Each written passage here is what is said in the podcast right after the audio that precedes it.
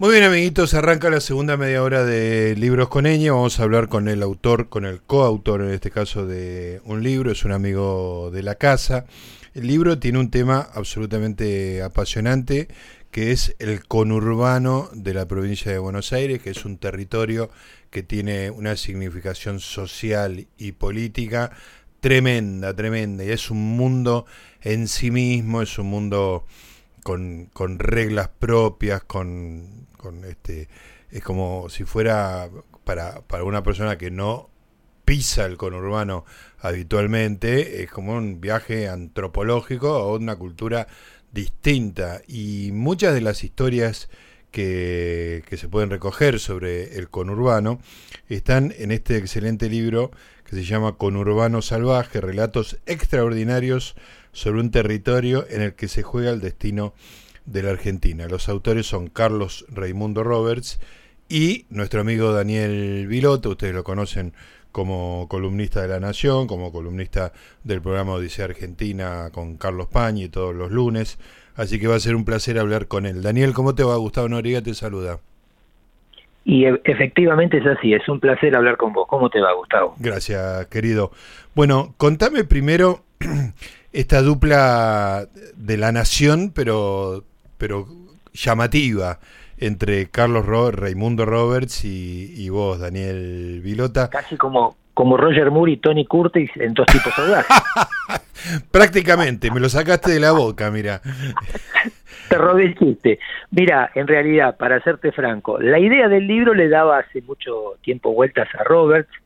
Él creía, obviamente él venía escribiendo en el diario historias como grandes crónicas, sobre todo de la matanza, y le parecía que le costaba o no tenía cómo cubrir el costado político del conurbano y me convocó para que trabajásemos juntos.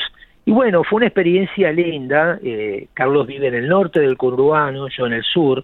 La mayoría de las historias igual están vinculadas a la zona sur que tiene grandes peculiaridades. Hay que decir, para el que no lo conoce, que si bien el conurbano es uno solo, las costumbres, los matices, varían de región a región, como podría pasar en un país. Y bueno, acá literalmente es eso, estamos casi en otro país que está a 20 minutos del obelisco si uno cruza el riachuelo.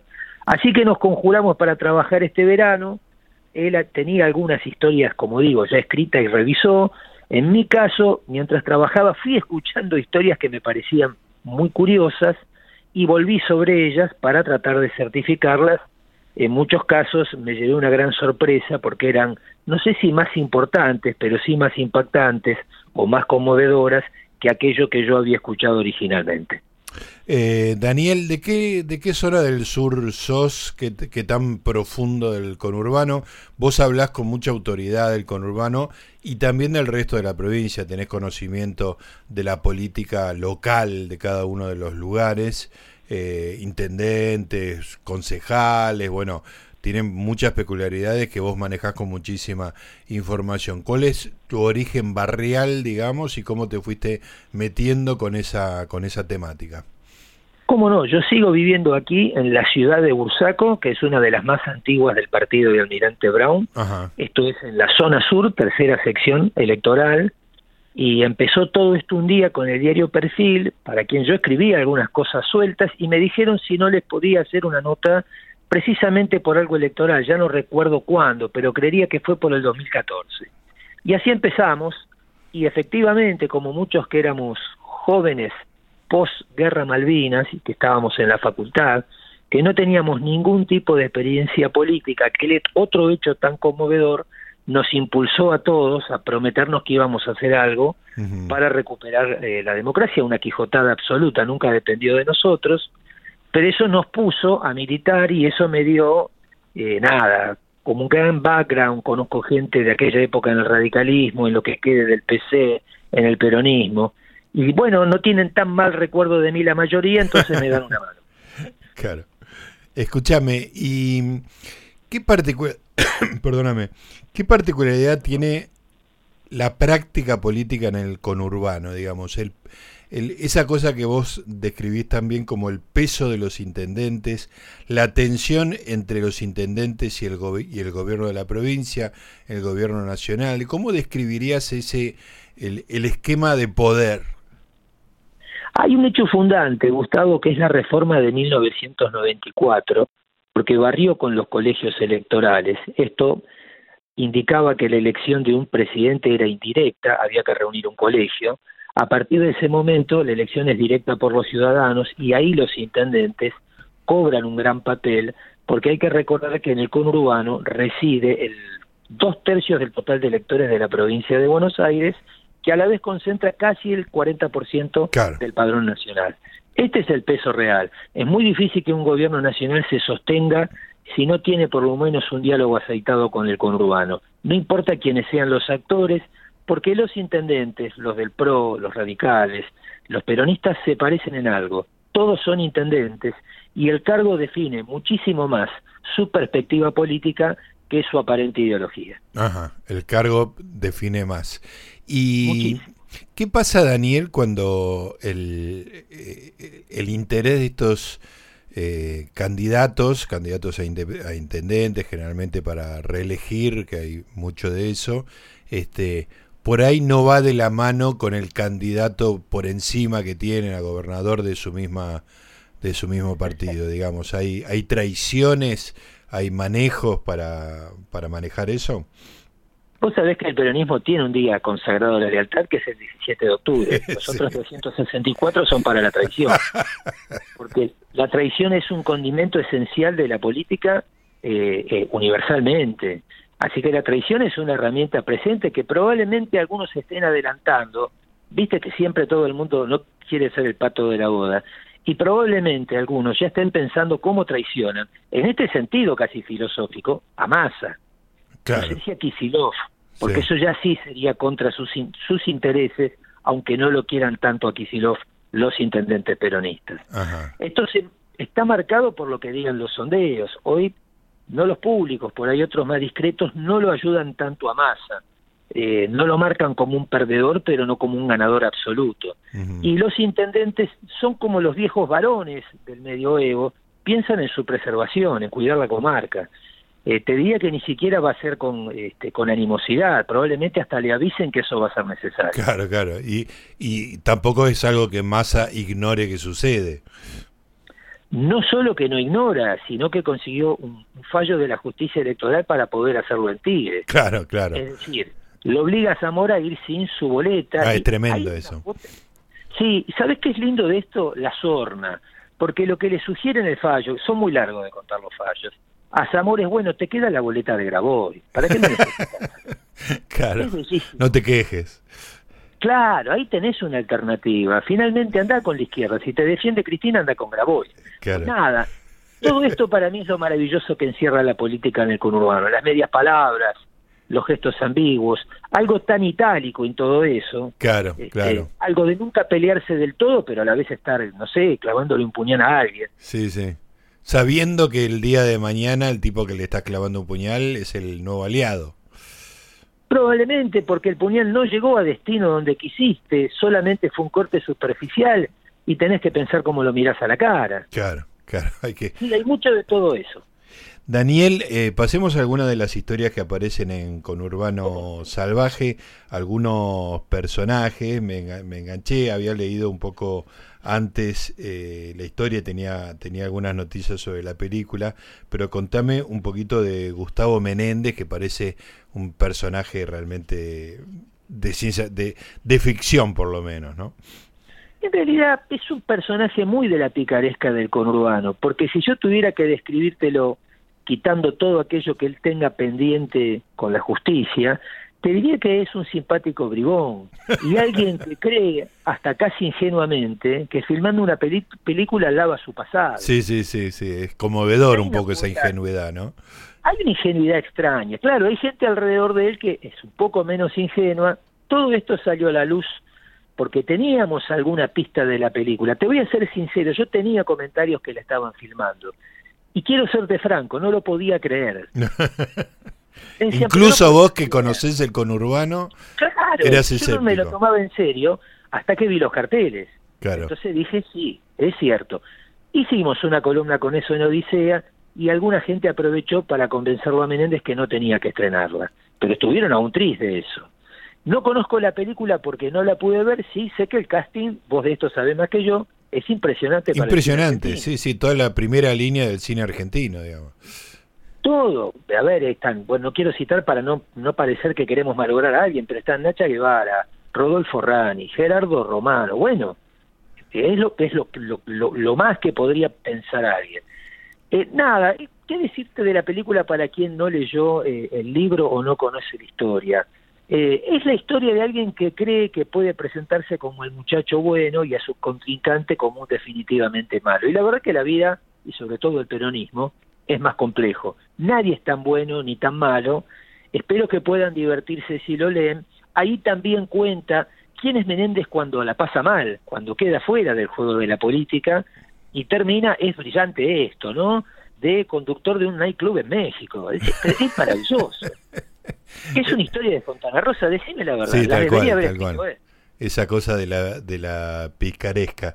Eh, Menéndez, intendente de Ensenada, si no me equivoco, ¿no? No, es de Merlo. Eh, Merlo, este Merlo, tenés razón. Licencia, porque es el presidente del Grupo Banco Provincia que concentra las empresas de seguro y ART.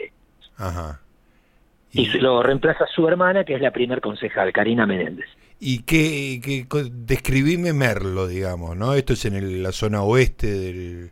es zona noroeste del conurbano, un lugar como... Una gran característica del conurbano es la tierra libre, en general rural, es decir, donde hay mucha tierra libre y poco asfalto, poco pavimento, zonas pobres, en eso coincide con Moreno y José Cepaz, el mayor número de lectores de la zona oeste está en Merlo, eso le confiere a Menéndez una importancia para quien lo tenga de aliado, eh, y probablemente alguien que no tenga dificultades para reelegir, aunque el oficialismo no hiciera una buena elección, porque también es cierto que a la oposición o a esta alianza juntos le cuesta mucho instalarse fuera de los grandes centros urbanos. Y esto le da una ventaja comparativa a todos los intendentes peronistas que tienen poder sobre esto que yo describía recién como unas grandes comarcas, vale también para Fernando Espinosa en La Matanza. Claro, claro. Te iba, te iba a pedir que me hables un poquito del caso de, de La Matanza, ya, ya que te tengo, falta una semana para las elecciones, no? puedo dejar de mezclar una cosa por otra. ¿Está realmente amenazado Espinosa en, en La Matanza, digamos? ¿Puede ser que, que la la disidencia interna y una amenaza externa le, hagan mella? La impresión que tengo es que el movimiento Evita no está en condiciones de ganarle. Ahí está, lo que el Evita ha entrado, o esta organización social, es en la lógica de pelear en el terreno que siempre disputa Espinosa, y que es la guerra de, de estructuras o de aparatos políticos o estatales. Para decirte algo, Espinosa tiene de su lado a la barra brava de Almirante Brown y Emilio Pérsico, un personaje también digno de algún cuento, se le ocurrió que la forma de empatarle tratando a la barra brava del Deportivo La Ferrere, que te alquila las paredes de La Ferrere para que hagas publicidad, depende del tamaño, por entre 100 mil y 300 mil pesos al mes. Es decir, que Pérsico, como funcionario público, tiene que haber cerrado unos mangos para pagarse una campaña por el estilo. Claro, claro. En esta guerra de aparatos da la impresión que la ventaja la va a llevar Espinosa, que conoce el territorio. Esto sí va en serio. Nosotros no sabemos a ciencia cierta, digamos, el INDEC ha puesto luz, sabemos cuántos habitantes hay, pero por ejemplo, no tenemos claro cuántos de ellos son ahí este, inmigrantes paraguayos y bolivianos. Claro. Eh, la migración en la Argentina tiene mal control, ahí la tierra es un negocio espurio, entonces yo creo que alguien que, que consigue articular todo esto que te digo tiene una ventaja comparativa sobre el resto. Y ese es Espinosa. Por ahora sigue siendo Espinosa. Claro, perfecto. Eh, Daniel, ¿qué opinas de la gente que, que dice que habría que partir a la provincia de Buenos Aires? ¿Qué, qué te parece una idea sensata? Es esta, esta cosa que parece inmanejable, que parece decisiva en términos electorales, este, ¿hay alguna forma de desarmarla? Mira, conozco mucha gente y alguna la tengo en alta estima que plantea esa idea. siempre mi duda es cuál es el trasfondo de la idea, el por qué. Si la idea es poder ganarle alguna vez al peronismo, me parece una idea pobre. Porque la división tiene que tener alguna sustancia más importante. Porque vos el día que subdividas también vas a multiplicar por cuatro las administraciones. Y si no podés hacer eso afectando recursos para que cada uno lo pueda hacer, te vas a ver en un problema. De hecho, las pocas subdivisiones que hubo en la Argentina, eh, sobre todo durante la gestión de Dualde como gobernador, han tenido un éxito relativo.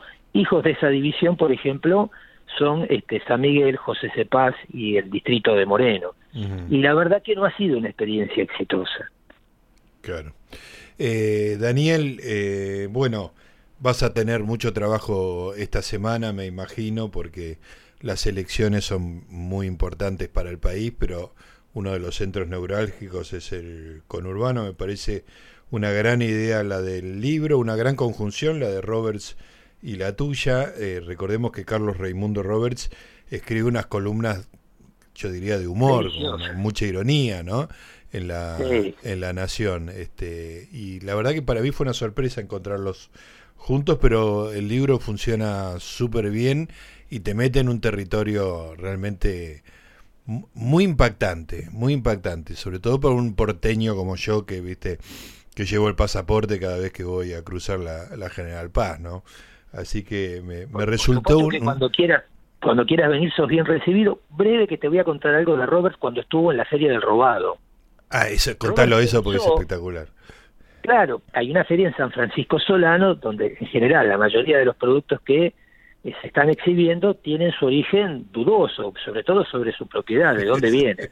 A ver, son afanados, vamos a decirlo así. Sí, sí, claro. Robert Fue ya había estado a terminar esta crónica para el libro bajo la idea un poquito peregrina que como él es transita la ciudad y la zona norte no lo iban a conocer. Y un vendedor lo reconoció. Ah.